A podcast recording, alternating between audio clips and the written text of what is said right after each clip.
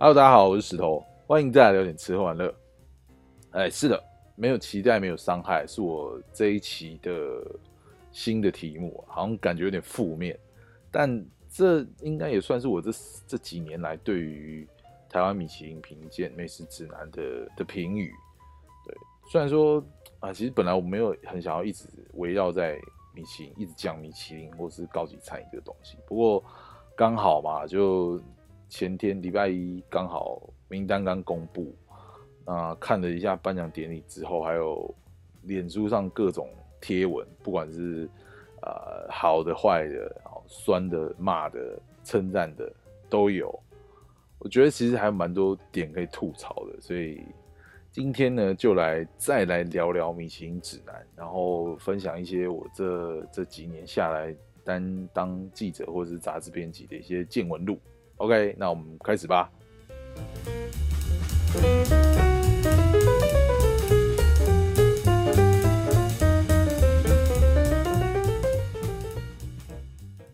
好了，二零二零年的米其林美食指南又公布啦，然后就是在礼拜一的时候。那其实我脸书上就是有有几类的人，好像是喜欢吃美食的哦，或者是说餐饮同业的，或是媒体同业哦。那其实主要是我从媒体同业这边大家朋友的发文看到今年的一些现象哦，大家好像对于名单内容蛮有疑问的。那再加上然后记者会现场，就这个发表会本身好像也也蛮多抱怨的，好像不管是一直念错餐厅名字的主持人啦，或者是明明介绍餐厅，然后就一直讲餐厅的，明明是餐厅，呃，应该说明明是要介绍这个餐厅的餐点，可是主持人就一直在讲这个餐厅的装潢，也不知道在干嘛，好之类的，好，那还有人就是甚至也写了文章就修理一下这些这个主办单位。那我这边几点跟大家分享。首先，第一个就是对名单内容的争议，有什么争议的呢？好，有听上一集的朋友，其实你大概会知道说，哦，米其林的指南的由来，基本上它就是就是一个轮胎商卖轮胎的，哦，他为了促进这个自驾旅行，然后增加你轮胎的磨耗，让你能更快换轮胎，所以推出了这一本我说是企业刊物的东西。那为什么？米其林感觉就好像好像比较高级一点。你说轮胎，日本也有轮胎商啊，普利司通啊，那他是不是也可以弄一本日本料理的美食指南，对不对？或是贝奈利，意大利的贝奈利，他可能也可以弄一个意式料理指南，哦，或者是你说台湾也有啊，台湾也有马吉斯啊，又正兴轮胎啊，对不对？他们也弄了一个台湾料理指南，呃，其实一样的道理嘛。那米其林指南会。会会起来，会成为一个大家大家追捧的，就是说，当然它背景在法国，好，那法国我们知道就是一个比较优雅、比较时尚的国度，哦，那他的法国料理也是因为当年十七从十七世纪开始，对不对？路易十四他讲究这个宫廷啊、高级或者是餐桌礼仪等等的这些原因，所以法国料理就成为了一个呃高级的代名词，哦，当然，所以。听到哦，米奇，你就觉得说哦，他他的确是在高级餐饮这一块，感觉听起来就比较厉害嘛。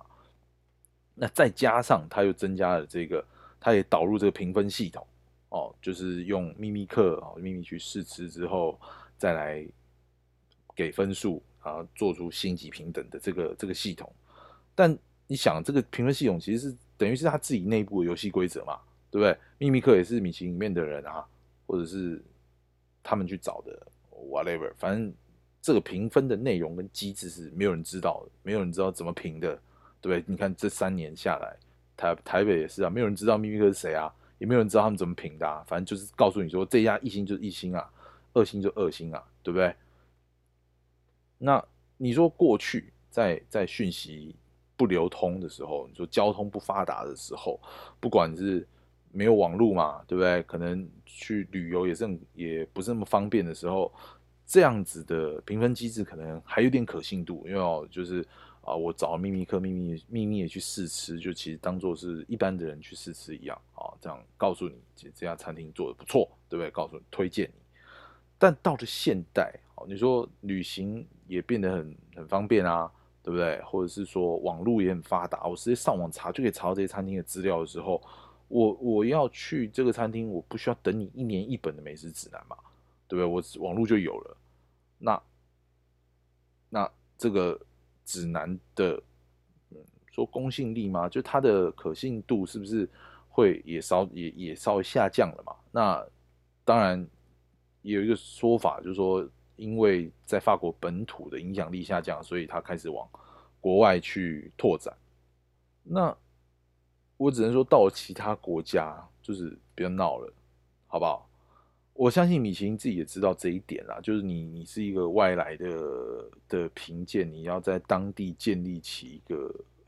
公信力或是形象也好。啊，我相信一定会遇到一些挑战，所以当然他们也做了一些调整啊。不管可能是在当地找秘密课，但是找秘密课这点也是很有趣啊，因为他说秘密课训练要五年嘛，好像你一年至少要吃多少餐厅啊？可是你你要怎么样去在短时间内去培养这秘密课啊？也许他们有往前往前再抓一点前置时间，先在当地培养秘密课。我是。保持着怀疑的态度了，但对那那所以除了秘密课这一点，好，那再来就是有了米其林的餐盘啊、比比登这个除了星级餐厅以外的这个两个名单，让你有一点比较不一样的选择。相较之下，可能比较亲民一点，对不对？像我们说比比登就是多少一千块以内，对不对？那。所以他就是要告诉你说，不是只有这些星星嘛，这些其他的餐厅你们可以也去试试看喽，对不对？以示公平，所以我还是找了几间比较特别的餐厅，哦，就可能是让一些所谓美食家跌破眼镜的餐厅进榜了。就像我上一集提到的，香港对不对？有烧鹅，哦，日本有拉面，对不对？新加坡的油鸡饭。哦，台湾就出现烧肉店，就是严格来讲，我其实觉得烧肉这个东西不能算是一个料理。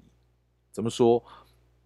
好，先讲，就说烧肉这个东西，其实是是它是日本的饮食文化嘛，就是 yakiniku 嘛，从从日本有人从日本把它带进来这样吃的方式嘛，那基本上就是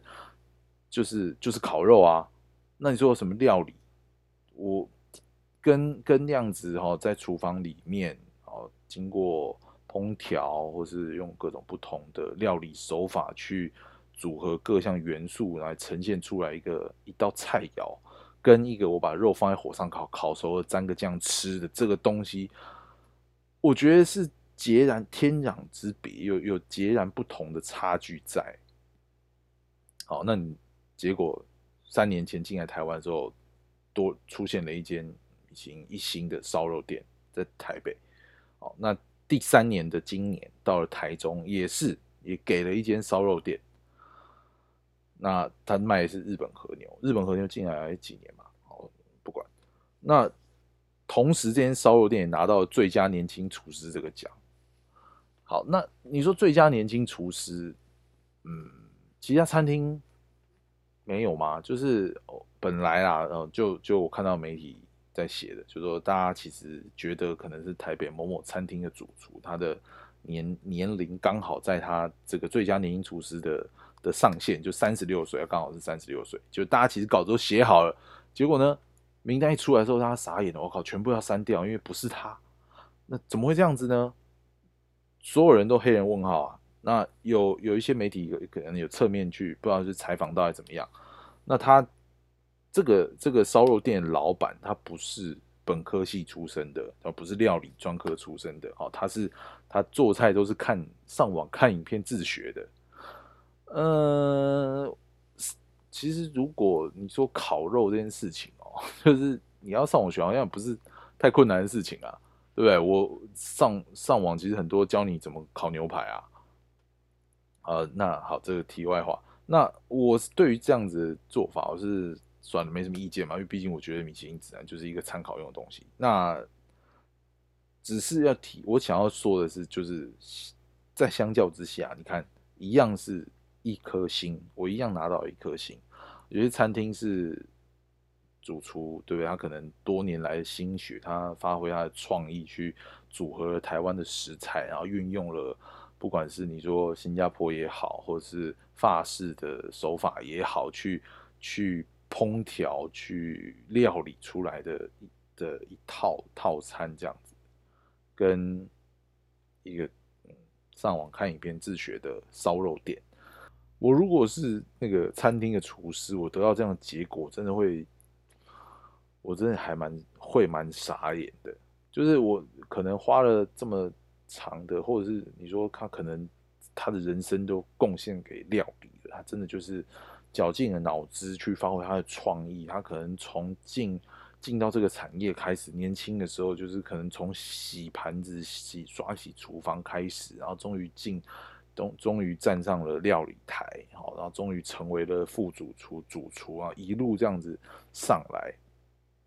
达到了今天这个地位啊，拿到了这个这个我们说殿堂级的评鉴啊，对不对？拿到一颗米其林星星是世界认可的的这个成就，然后跟我一起。拿到奖的是一个这样子用用上网看影片学料理的烧肉店的老板的时候，我真的会觉得，啊，那我拿的心有什么意义，对不对？所以就是我说的，啊，就就意义嘛。那其实它没有什么太大意义，它就是一本企业刊物，就是一本告诉你去哪里吃饭的指南，就这样而已，就把它当做这个参考就好了，不是吗？好，那你会说？哎，你不能这样讲啊，对不对？米其林指南来到台湾，对不对？有助于帮助台湾观光啊，行销海外啊，对不对？向向外国的游客去宣传啊，好，但也不完全错，对，也是有这个说法。但我这边就分享一个我当年采访的经验好了。哦，那时候二零零九年，好，当年的那个侯不雄。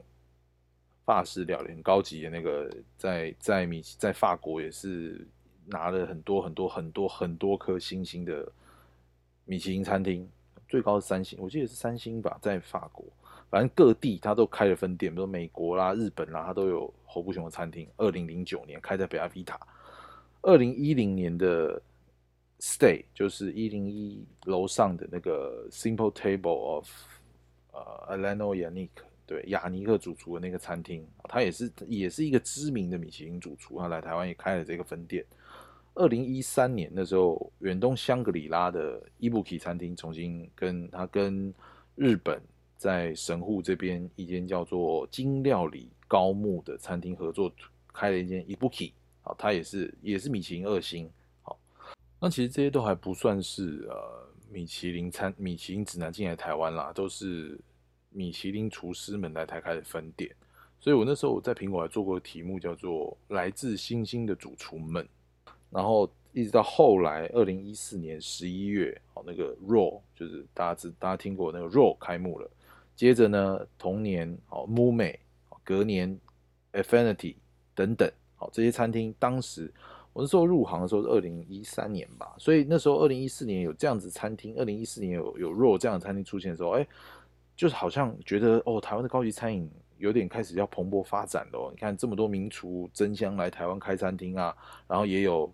也有台湾本本地也有人也有厨师从海外学成回来开的这种，我们当时说是比较新潮的这种说 modern French 对现代法式料理，或者是所谓 casual fine dining，就让你觉得很轻松，可以享受这种高级料理的餐厅的时候，啊，那时候我们就听说哦，好像有点。露出一点眉角，就是说好像那个米其林指南好像会来的感觉咯，因为毕竟你看这些米其林厨师都来了嘛，啊，而且再加上那时候另外一本介绍饭店旅馆的饭店指南，绿色指绿色的绿色的书绿色的指南已经台湾已经其实已经有出了，所以呢那时候我我还在我那时候我在苹果日报嘛，所以我们就开始我就开始我们就顺藤摸瓜开始问嘛，从从业者哈问到饭店啦。好，问到问到那时候问到台湾的观光局，对，因为那时候绿色指南有嘛，所以问观光局。好，那问台湾的米其林，对，没错，因为我要问轮胎那边的嘛，有知不知道这件事情？哦，最后我问到了那个台湾的驻发代表，驻发代表没有错，我那时候还跟公司申请了打那个国际电话的权限。我那时候晚上晚上应该是时差是六个小时，所以我那时候打过去的时候，他们好像是下午，所以晚上好像八点多的时候。打到法国，哦，驻法代表处，哦，台湾驻法代表处，啊，当时那时候接电话的驻法代驻法代表我没有聊，我就问他一些一些资讯嘛，我说，哎，这是这个米其林指南啊，有没有接洽？他说有，那时候有有牵线洽谈，哦，就是说洽牵牵到那个观光局这边说，哎，那个米其林指南。让他们三方就交流一下嘛，就最后是破局的。为什么？因为我那时候都收到的讯息是说，因为米其林指南一开始他其实只想发行中文版，但是以观光局的角度而言，我要行销台湾啊，我要让台湾让台湾的资讯让更多国外人知道，我要发行英文版嘛，英文版比较有意义啊，不然其实台湾的人看中文版的米其林指南干嘛？所以他要发行英文版，但是据说哦那时候说。如果你要发行英文版的话，就要追加那个制作英文版的权利金跟费用，然后听说是蛮高的啦，就是蛮巨额的一笔款项，所以那时候谈判就破局了。OK，所以那后来那为什么后来会进来？这个就是就是我就没有那时候我已经离开，所以我就没有再去追了。所以附带一提啊，那时候我还有其实有问到那个。台湾米其林的内部的员工，我们私下在聊的时候，他跟我说，嗯，可能在公司吧，有看到这种类似可能各部门、全球各部门那种营业部门的财报状况这种这这报告。据说啦，米其林指南这个部门是最赔钱的一个部门，所以你想，他要给这么多秘密客去吃这些高级餐厅，对不对？去法国啊、欧洲啦、美国、日本啊，机票要不要钱？旅馆要不要钱？啊，餐费要不要钱？那？有这些，它毕竟是一个一个呃企业嘛，对啊，你一个企业不可能放任某一个部门就是一直花钱如流水的，一直一直烧钱啊。那所以他总是必须要想办法收支平衡啊。所以如果是根基于这个商业行为的的立场来看的话，这本指南是不是还有它过去的那种公信力在？哦，那这就是我的疑问喽。所以，所以我其实始终看看待它，就是真的就是一个参考而已。哦，那我也奉劝大家，真的也不要太过认真啦。哦，因为不管你喜欢餐厅是有没有上榜的，都不用高兴或难过，对不对？那如果你是餐饮从业人员，也真的就是不要看那么重这件事情。就是我相信还是有很多厨师。大家还是很认真的做菜，不会说因为一个米其林，然后就就影响影响了什么？因为毕竟不像可能香港或是法国，可能真的有就是厨师因为掉了心而真的生意大受打击，然后可能就关门大吉啊，或者是什么。但也有也有听过有厨师自杀案例啦。那所以真的所以还好，台湾应该还不会有这样的事情发生，真的最好，对不对？那以我们消费者的角度来讲，还是一样。美味好吃的东西是你自己的感受嘛？把你喜欢的餐厅好好收在口袋，哦，有机会就多去消费，用钱去砸他们，对不对？让他们厨师们能够也可以活得很好，这样不就好了吗？好，那就再聊到这次的这个这一场记者会，好，我觉得这场记者会也是蛮有趣的。怎么说？在我脸书上被大家酸到爆，就是那个主持人嘛，他就是讲肉，不知道讲成动。我是没有看，我是没有耐心看直播，一直拉到那边啦。但是我觉得这也是够够愚蠢的。哦，那有些有些同学讲到说场地很烂啦，哦，椅子不像话啦，塑胶椅啦，搬在歌剧院的柜台旁边啦。本来以为进歌剧好像很厉害，应该是一个演艺厅，然后有有很厉害的椅子让大家观礼那种感觉，就不是哦。然后什么现场没有手机讯号啦。哦，或者是没有安排，比如媒体发稿的地方啊，没有记者室啊，采访动线混乱啦，或是什么时间安排不好，对不对？一结束就很快就把人赶走了。好，关于这几点，我必须要说啊，就是先聊聊讲记者会这件事情。我们讲记者会，不是我我们这个，不管你说美食也好，这种吃喝玩乐这些产业的的记者会，跟我们所你可能认知的记者会不太一样。我们可能平常看到你说。阿中部长他在抢记者会这件事情，他有有一些，比如政令布达，或者是说现况，比如疫情的状况要布达给告诉媒体的这个，他会办一个记者发表记者会。那在在我们比如说美食啊，或者是汽车这种吃喝玩乐产业办的发表会，通常就是产品有新的产品要发表的时候，邀请媒体来看来来赏嘛哦。那这就关乎到这个厂商哦，这个厂商有些人就是我有些厂商我就是拨了预算的，我有这一笔预算要办这一场记者会哦，所以我可以借到五星级饭店哦，我可以我可以请专门的公关公司来来来去接待媒体哦，现场我可能会哦装几台电脑对不对？用一些弄个特特别弄个 WiFi 哦，或弄个让媒体可以方便发稿，或者是说弄个休息室让媒体可以。发稿累也可以休息，对不对？啊，进场还有专人指引媒体方向，然后，带你进场或什么的。那有些更厉害的，可能进来你会有个 welcome drink，可以喝个香槟哦，或是你在呃休息区的 table 可以跟先跟可能现场的不管是厂商的人也好，或者同业也好，可以先聊个天啊。等到正式开始的时候，我们再来看看发表会这样。哦，这是有预算的状况下嘛？那。今天没有这些东西的时候，因为过，但因为你有过这个是比较好的体验的时候，当当今天另外一个厂商，我可能其实并没有，我我我不想要把预算花在这边的时候，那有些媒体就会就会抱怨，因为你之前这样有受过这样好的待遇的时候，你就觉得哎你在干嘛？就是你怎么这样子啊？就会抱怨厂商啊，就是我们是媒体耶，你怎么可以这样对待我们啊？我们要帮你帮你 promo 啊，干嘛干嘛的。对不对？那的确，我我的同业中也有，也也看也听过这样子的声音啦。那但是其实这就是你看，厂商他就是没有这笔预算嘛，他就是嗯，怎么讲？他有其他把预算花在其他管道，也许是他把钱花在产品上哦，或者是说把把钱花在啊其他方面嘛，他就可能没有把钱花在记者会上。或者是举个例，像前阵子的那个美登利寿司，他可能早就已经是个很知名的餐厅，来台湾。那台湾代理这边，他其实并并没有想要说去去找媒体嘛，他反而我看到的是，他找了很多的艺人啦、名人啦去吃，然后靠着他们的打卡分享，然后凝聚那个人气跟声量，这也是有的一种做法。哦，那有些有些媒体记者就会跳脚了，就是说，哎，为什么你进来不发美食记者啊，什么什么？但是还是讲一句嘛，这是厂商的选择啊，你没有办法去智慧太多。他就是觉得请名人的曝光可能更优于我找找美食记者的曝光啊，那这是厂商的选择嘛，对不对？那你更不要说现在就是全球的 COVID-19 的疫情这么肆虐了，厂商们都在叫苦连天呐。你说工厂罢工了，停工了，停工，对不对？船货货运输运输卡住出不去的，对不对？货出不去，钱进不来，然后我还要花钱去办这种烧钱的记者发表会的时候，当然能省则省啊。像隔壁棚的那个世界五十大最佳餐厅跟最佳酒吧，还有亚洲最佳餐厅、最佳酒吧，那个那个是另外一个体系嘛？他们都已经弄线上发表会弄了好几年了。对不对？我想应该也蛮省钱的吧，对不对？那你米其林你还租了去借一个这个场地来办这个记者会，也都是花钱呢，对不对？当然也许啦，你看哦，我因为我有去去查了一下台中歌剧院的场地，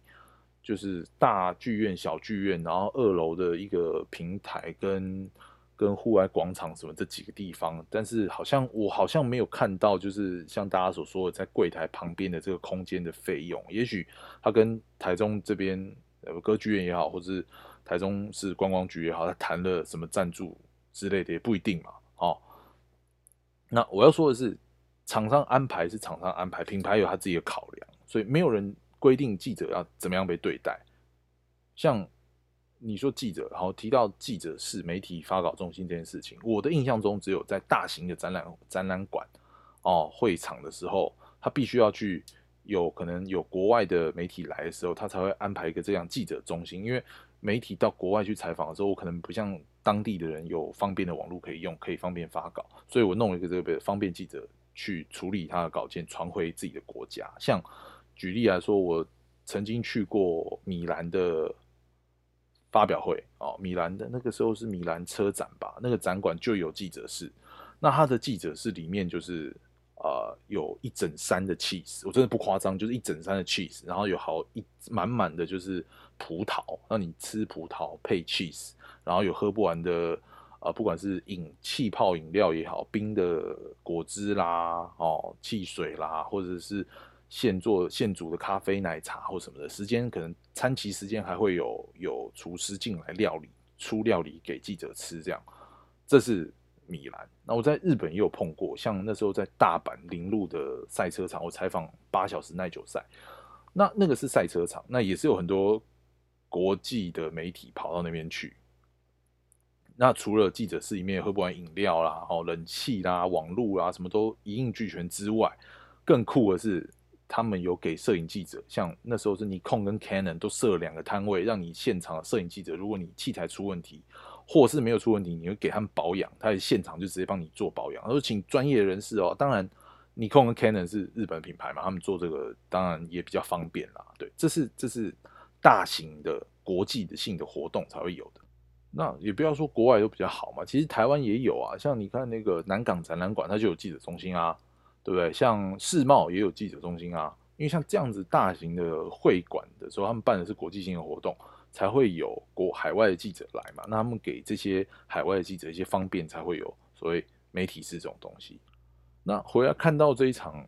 台湾米其林的这个发表会，在台中哦，你说。收讯很烂，对不对？你没有手机讯号，你怎么不弄个 WiFi 让大家连，让大家发稿？但是如果是这样子的话，你看哦，就不要说十十，不要说那么多啦。你说十几个媒体在现场都连同 WiFi 的话，也是一样会塞车啊。那意义在哪里？对不对？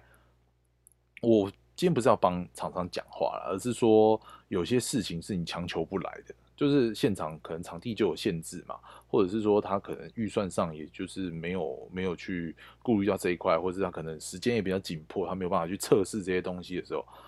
那就算了嘛，随遇而安啊，总是你会找到解决办法。就我赶快速速的拍完，速速的写完，我到外面再发也是没有什么不好啊。那你说抢独家、抢抢时间发稿，说真的啦，现在的网络这么发达，我们说。现在这个社会，独家只有三分钟啊，对不对？你信讯息，你的你的稿子一丢上去，丢到网络上见报，另外一家可能随便某家媒体就直接把你 copy 拿去抄了，也是出一条新闻啊。那这样谁是独家？有已经独家已经在这个社会已经没有什么太大意义了，对不对？而且各家厂商有各家厂商，不管是现场遇到状况也好，他们可能不是有很多不可抗力的因素，也不需要去苛责现场的人啊。我像我曾经遇过，就是说。啊，那时候是在台北台北的一个车展啊，那时候我们要进场的时候，那可能公关公司的弟弟妹妹们不太懂，就是媒体的媒体要进场的时候怎么样？那有些人也是，有些媒体可能也是急着要进场，可能他临时被交派这个任务，他必须要进去拍东西的时候，他没有申请记者证，所以就被挡下来啦。挡下来的那些媒体者就会对那些公关小弟弟小妹妹们，可能攻读生就大声咆哮，就是你们凭什么挡我记者？我记者进去采访，哎，对，就是把那个架子这样摆出来的时候，你就会觉得还是那句话，就是没有人规定记者应该怎么样被对待。哦，你说早年因为媒体没有那么多，那为了要有曝光，哦，可能对媒体记者特别的礼遇，对不对？但那个都过去式啦，现在是现在的时代已经不一样了嘛。你说自媒体这么的盛行，那你媒体的存在的价值也是一直受到挑战嘛。那又何必一直把媒体这件事情放在自己身上，给自己这么大的压力呢？对不对？好了，以上呢就是啊，我对于。今年的这个米其林指南的一些小小的意见分享，还有我过去就是采访的一些见闻录，哦，希望你们大家听完了今天这一集的内容，可以更了解米其林，然后也不要呃去这么 serious 的看待这个东西，因为它真的就是一个参考而已，好，你还是有你自己喜欢的东西，你自己喜欢的味道，对不对？好吃不过家常味嘛。最近有一个资深的前辈也出了这本书，欢迎大家去看。OK，那今天就先到这边啦。我接下来还会有一些题目会陆陆续续的上，陆陆续续的上传，那么就敬请期待。我们下次见喽，拜拜。